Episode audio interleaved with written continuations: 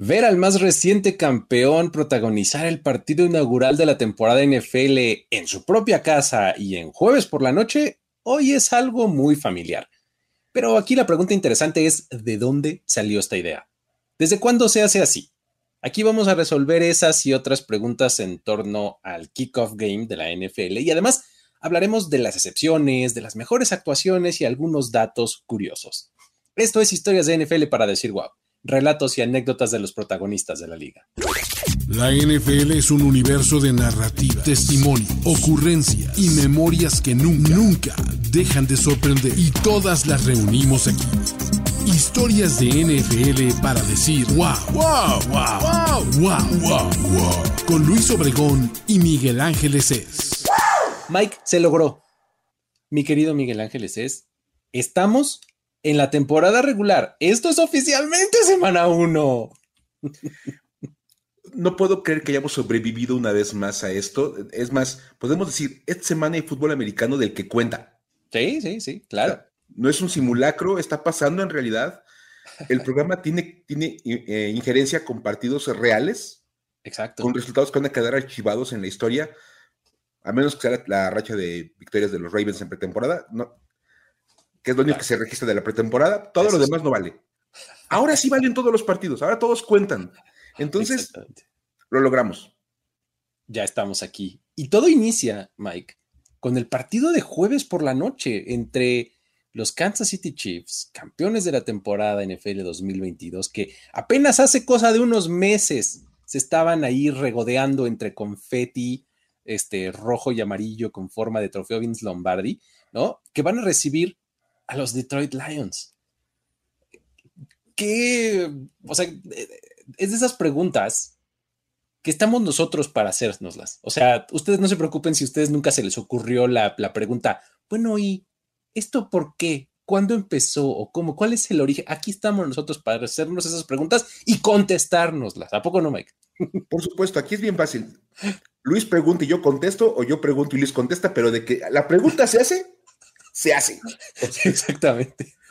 Somos el departamento de preguntas que nadie se había hecho en las oficinas de la NFL.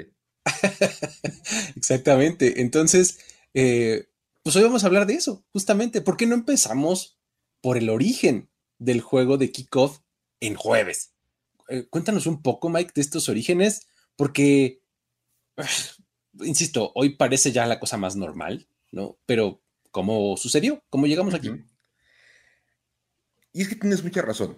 Eso es muy importante. Pareciera que es una cosa ya como hecha que esto pase así.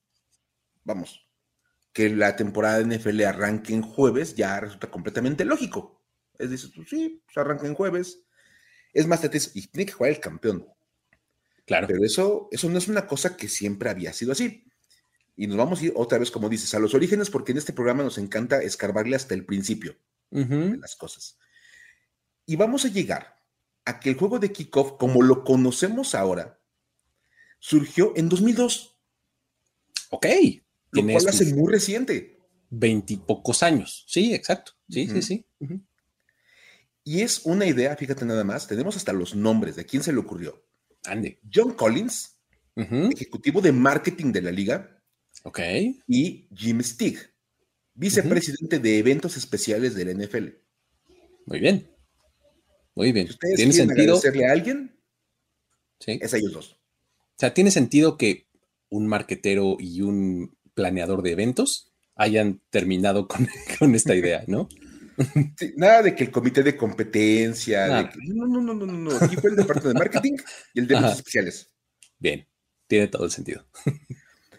Ahora, fíjate nada más lo que son las cosas.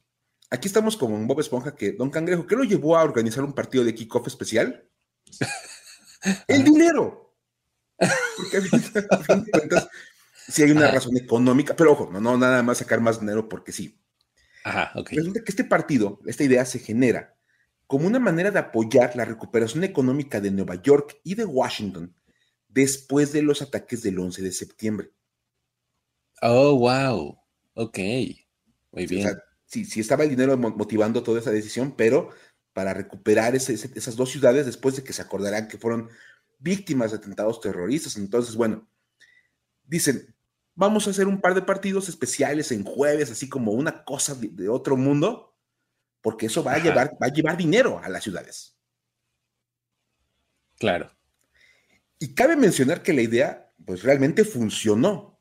O sea, sí fue un éxito en ese tema, porque los patrocinios para el NFL crecieron en 1.900 millones de dólares en los siguientes 14 meses. ok, oh, no, pues, pues sí, sí funcionó, ¿no? Sí, tal cual. o sea, dices, si, si le diera juntar lana, pues se logró bastante bien. Sí, sí, sí. O sea, los de marketing sí obtuvieron el famosísimo ROI, ¿no? El Return on Investment, ¿no? Pero completito. Muy bien. Okay. Y es más, ese primer partido se jugó en Nueva York. Ajá, sí, sí. Donde toda la gente pudo ver a los 49ers derrotar a los New York Giants 16-13. Oh, qué caray, pues se supone que era para darles ánimo. Y, van y pierden los de Nueva York. Dijimos que íbamos a recuperar dinero, no que les íbamos a regalar victorias. Exactamente así. Dos cosas diferentes. Estos son dos objetivos distintos, ¿no? Nadie dijo nada de dejar de los partidos. A ver, tranquilo. ok, ok. Es partido de los Harlem Globetrotters, tranquilo. Así de... ok, ajá. Aquí llegaron los dos y dijeron, ah, que ya tienen la lana, yo me llevo la victoria, con permiso. Muy bien. ok. Hay que decir que en aquel momento ESPN fue el encargado de transmitir el encuentro y para poder hacerlo tuvieron que ceder un partido que ellos pasaban en jueves a mediados de octubre. Ok, este está... eso es como más como de veras para los de la vieja escuela, que había una época en que a mediados de octubre había un partido de NFL en jueves, así como de sacado de la nada.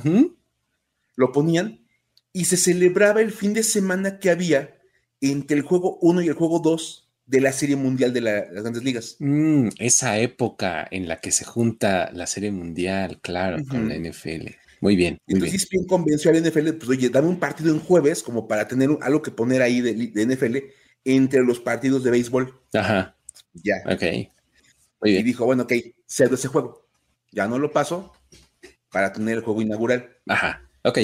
Y es más, fue tanto el éxito, porque pues la verdad es que pegó muchísimo la idea de poner un, partido en jueves, que al año siguiente los derechos para transmitir ese partido fueron transferidos automáticamente al paquete de partidos que ESPN tenía con el Monday Night Football. Ok, no, pues sí, ya, era, formaba parte integral, ¿no? De lo que ellos hacían. Ya. Es de yo quiero los Monday Nights, pero me tienes que incluir el partido de jueves para arrancar temporada. Bien. Y en 2006, NBC adquirió los derechos de transmisión de este partido como parte de su paquete de partidos del Sunday Night Football. Bien, bien, bien, bien. Este, e, movieron. Sí, sí, sí. Ok. Este me encanta porque hace que nos demos cuenta de un dato curioso que pues, tal vez nunca nos habíamos fijado, que es que, pues a pesar de que se juegue en jueves, siempre que ves el partido inaugural dice Sunday Night Football y es jueves. Claro. ¿No?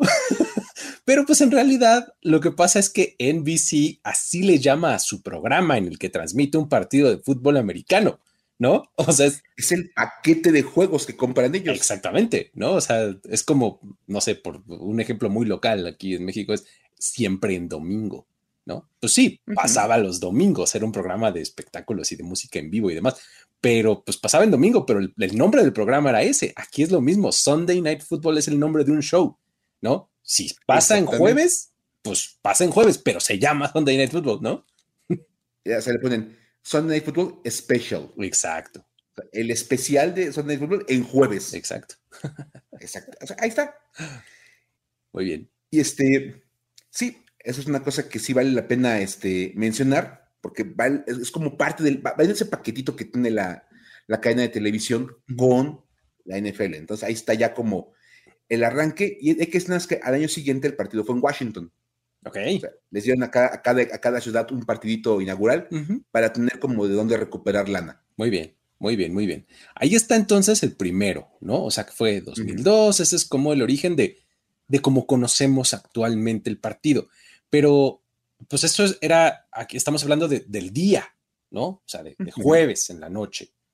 Pero de repente hay que introducir el elemento juega el campeón, ¿no? O juega el, más reciente campeón, ¿no? Entonces, ahí, ¿cómo estuvo la cosa? ¿Cuándo se nos ocurrió? Pues bueno, En realidad, si nos ponemos muy estrictos, esto de que el campeón juegue no es nada nuevo. O sea, si nos ponemos muy estrictos, pues nos podemos remontar incluso hasta los orígenes de la liga. O sea, fíjate, te voy a contar que por allá de 1934 y hasta 1976, el primer partido de pretemporada era el Chicago All-Star Game. Era un juego de exhibición entre el campeón más reciente del año pasado y un equipo de estrellas colegiales. ¿no? Entonces, ahí ya estabas utilizando al campeón para abrir la nueva temporada, que era pretemporada y todo, sí, pero no, ahí estaba ya el campeón inmiscuido, ¿no?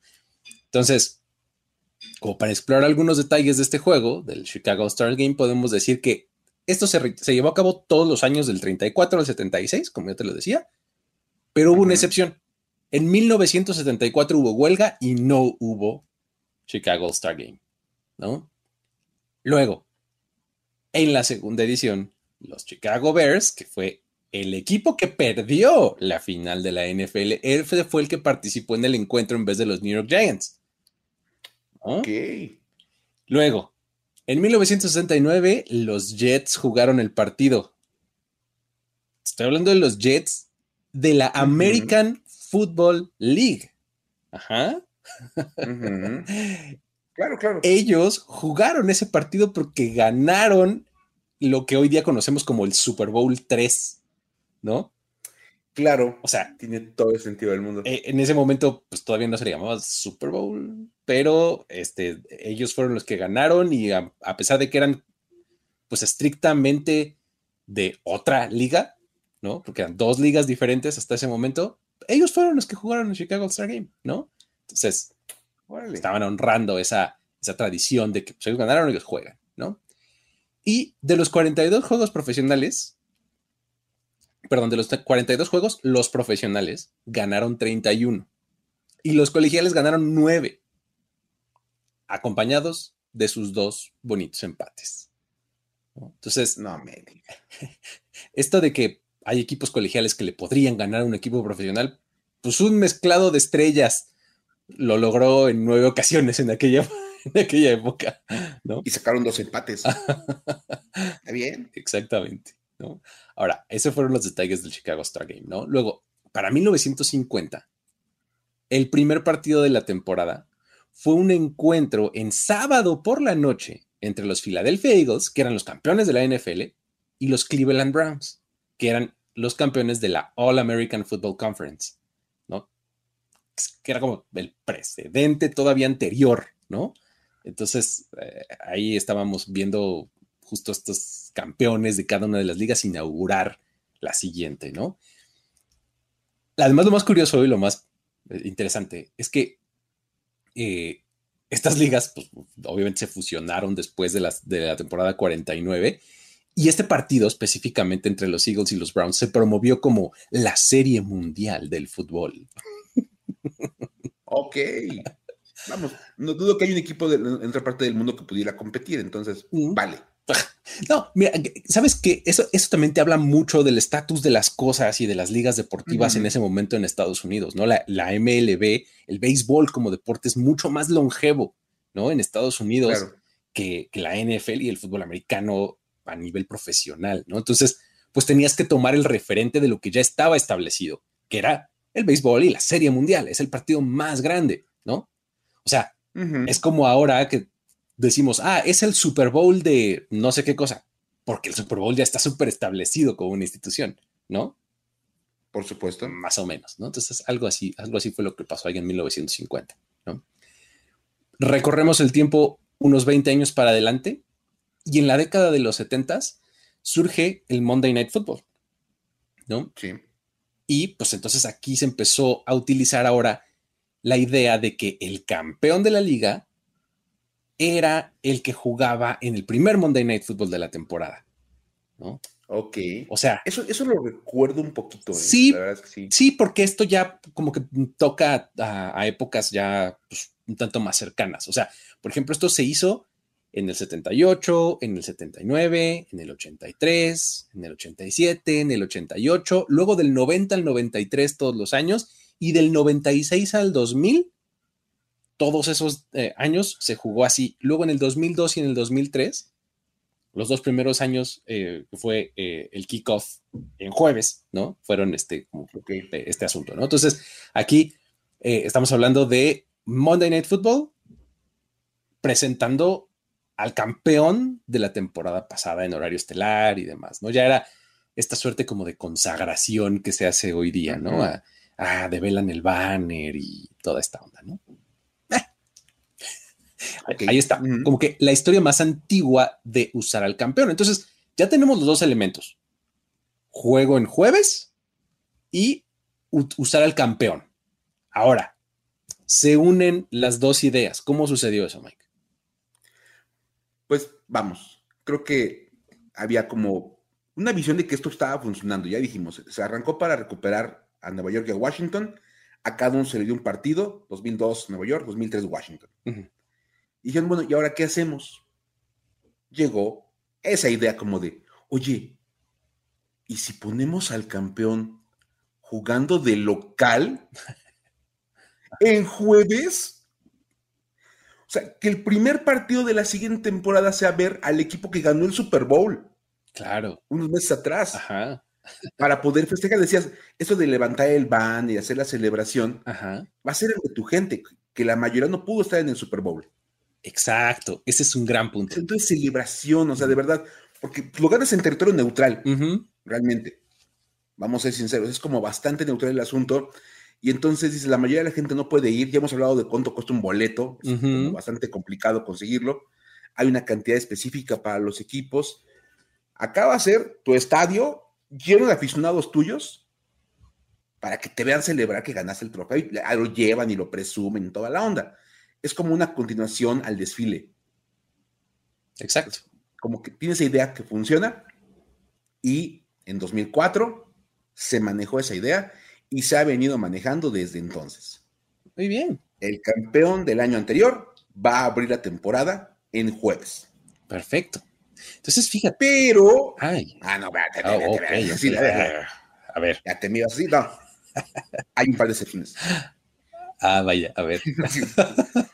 pues sí, porque estamos con varias excepciones, mi estimado. Claro, sí. La primera te la cuento y luego yo sé que tú te sabes la otra, entonces vamos a, a ver, las dos. Ah. La primera fue el extrañísimo caso del juego el miércoles. sí, sí, sí. ¿Qué es esto? ¿2020? ¿No? En donde, se jugaron partidos en cada día de la semana, ¿no? No inventes, imagínate nada más. El partido de kickoff de la temporada de 2012 sí fue antes del resto de los demás partidos. Ajá. Pero se adelantó hasta un poquito más de lo normal. Ajá. O sea, el partido se celebró el miércoles 5 de septiembre. Ajá para evitar conflictos con el último día de la Convención Nacional Demócrata. Alrighty, o sea, cosas de política, ¿no? Ok. Básicamente lo único que se le puede poner encima al NFL son temas políticos, en temas de televisión, y dijeron, ¿sabes qué? No queremos este, competir con la Convención Demócrata, que piensen que el NFL casi, casi le quiere robar Atención. pantalla a los, a los políticos. No, vamos a jugar el miércoles y en esa ocasión los Giants, que habían sido los campeones de la temporada anterior, recibieron a los Dallas Cowboys. Muy bien. En aquel juego de miércoles. Ok, ok. Ahí estuvo eso. Y hay una segunda excepción, ¿no, Luis? Sí, la segunda fue en 2013. esa sí la recuerdo súper vívidamente. O sea, ahí fue cuando los, los Ravens venían de ganar el Super Bowl, aquel Super Bowl del apagón y toda esa onda, ¿se acuerdan? Contra los 49ers. Venían de ganar ese, ese Super Bowls ese Super Bowl, perdón, y ellos abrieron la temporada 2013 visitando a los Broncos. O sea, ese día el problema fue que en Baltimore había juego de los Orioles de la MLB. Y resulta oh. que el M&T Bank Stadium de los Ravens comparte estacionamiento con el, del, con el Parque de los Orioles.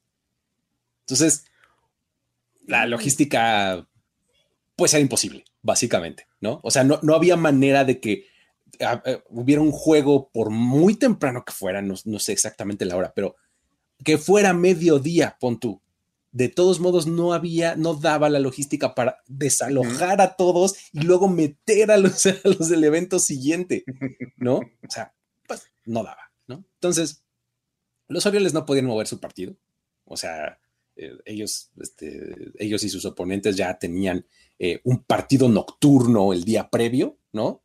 Entonces, Uy, menos. moverlo para, ay, háganlo en la mañana o algo así, ¿no? Pues casi que acabamos de terminar de jugar, ¿no?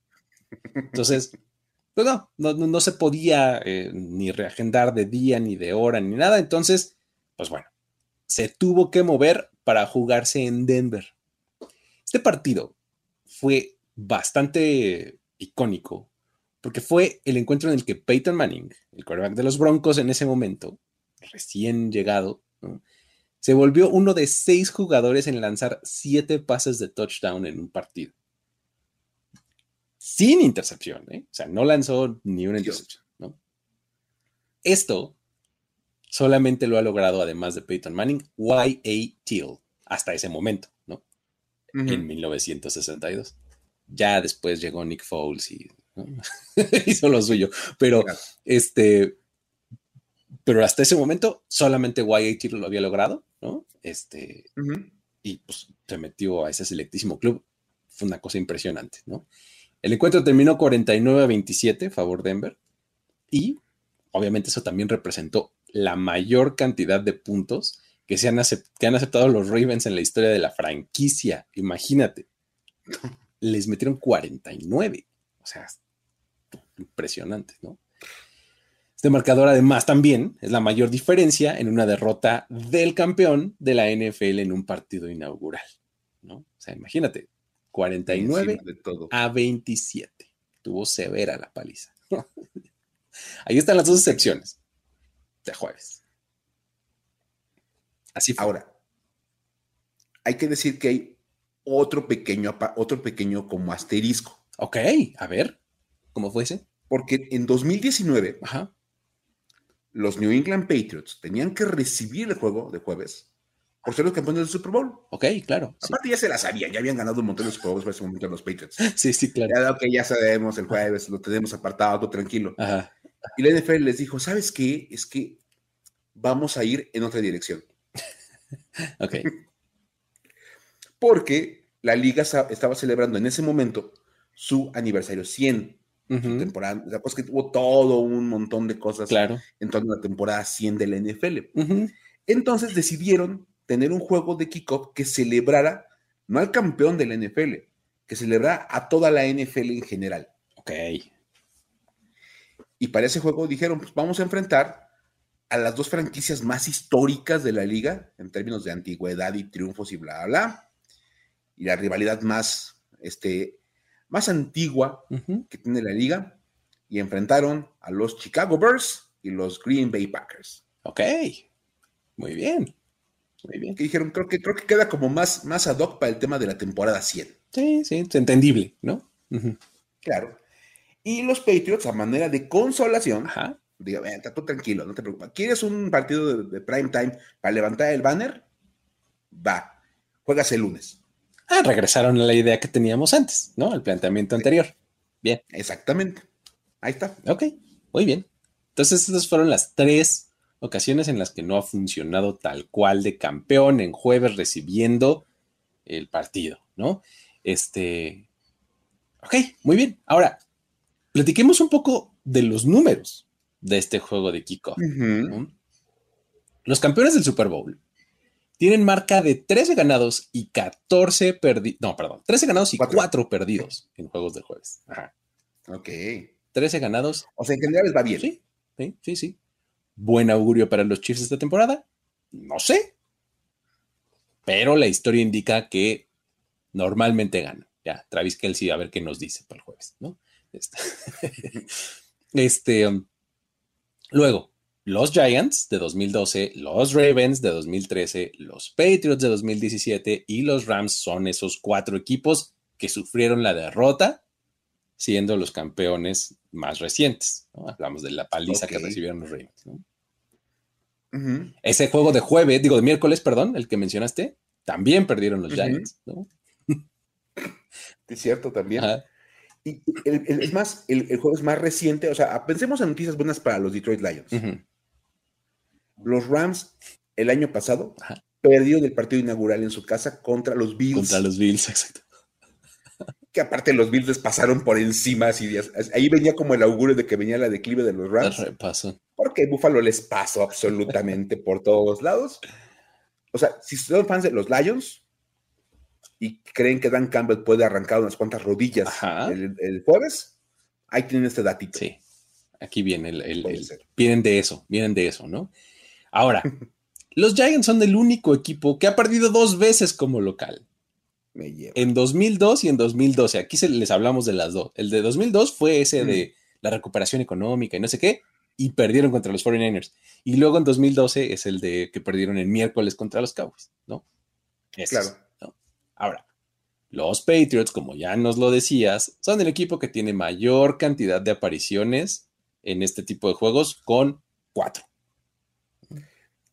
Que en parte tiene sentido. Es el equipo que más les ha ganado el Super Bowl. Incluso, fíjate, y quitándoles el juego de, lo del aniversario 100. Exactamente. Porque solo tenían cinco, tenían ahí cinco, cinco apariciones. O sea, tuvieron casi, casi que hasta votarles una para que no, no incrementaran el récord.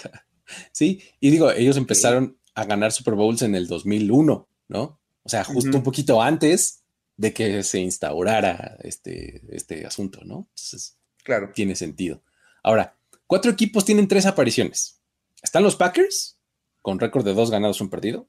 Están los Steelers, con dos ganados, un perdido. Están los Saints, que tienen al revés, ellos han ganado solo uno y han perdido dos. Y los Giants, que tienen ese mismo récord, ¿no? De un ganado, dos perdidos.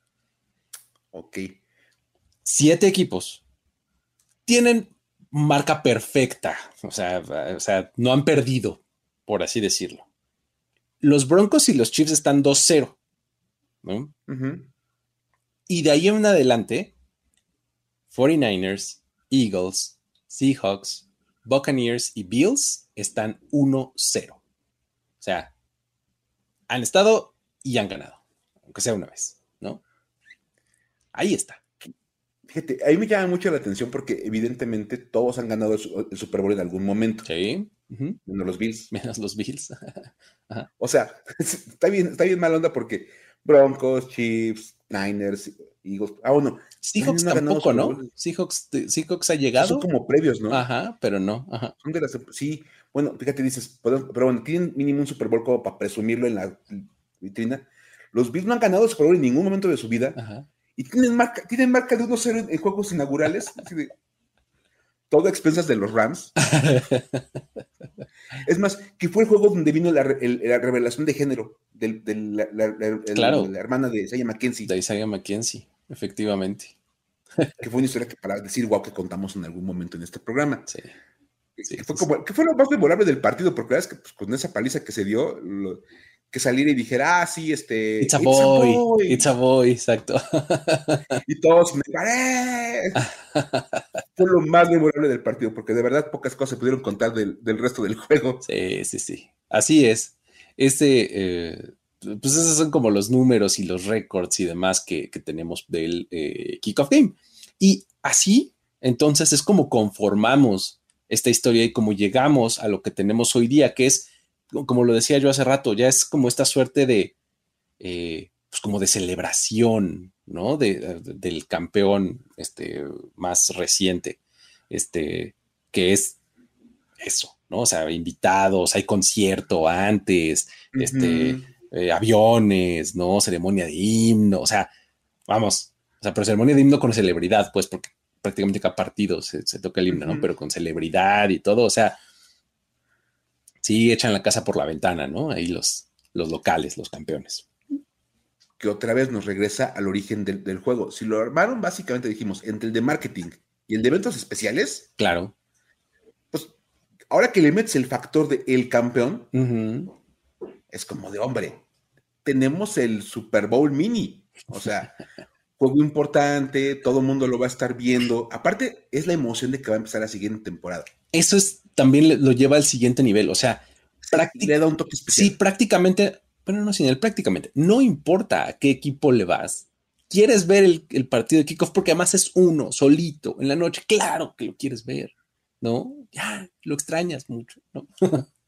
Tenemos meses sin ver, sin ver juegos de NFL oficiales. es más, como dicen, la última vez fue este Patrick Mahomes derrotando a Jalen Hurts y los Eagles, el confeti, bla, bla, bla.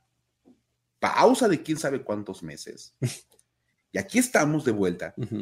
Ya no te importa quién juegue. Ya, ves. Dices, yo quiero ver un partido de NFL. Inyéctalo en mis venas, ¿no? y obviamente hay que decirlo, cada, cada año la NFL sí se esfuerza por ponerle un rival interesante al campeón. Ah, esa es otra. Hubo una época en la que medio ponían ahí al Sacrificial Lamb, ¿no? O sea, era el equipo que pues, había sido campeón recientemente y que lucía muy bien y todo, y le ponían ahí un flan así que decías, ay, por favor, ¿no? Los Jacksonville Jaguars de acá del... Ah, a ver, sí, sí, hay que agradecer que últimamente sí se han buscado rivales interesantes. Vamos, lo dijimos, el año pasado los Rams tuvieron que meterse a los Bills. La semana uno, y ay, tranquilo, o sea, pues tampoco era para tanto. que a los Chiefs se vienen a los Lions me parece muy interesante. Sí porque es un equipo que viene como con mucha emoción, como con mucho ímpetu, y también tiene como una historia, historia interesante ahí, porque los Lions se quedaron ganando en Green Bay, pero como ya estaban eliminados, Exacto. les quedó jugar y ganar la Green Bay. Para sacarlos. ¿sabes qué?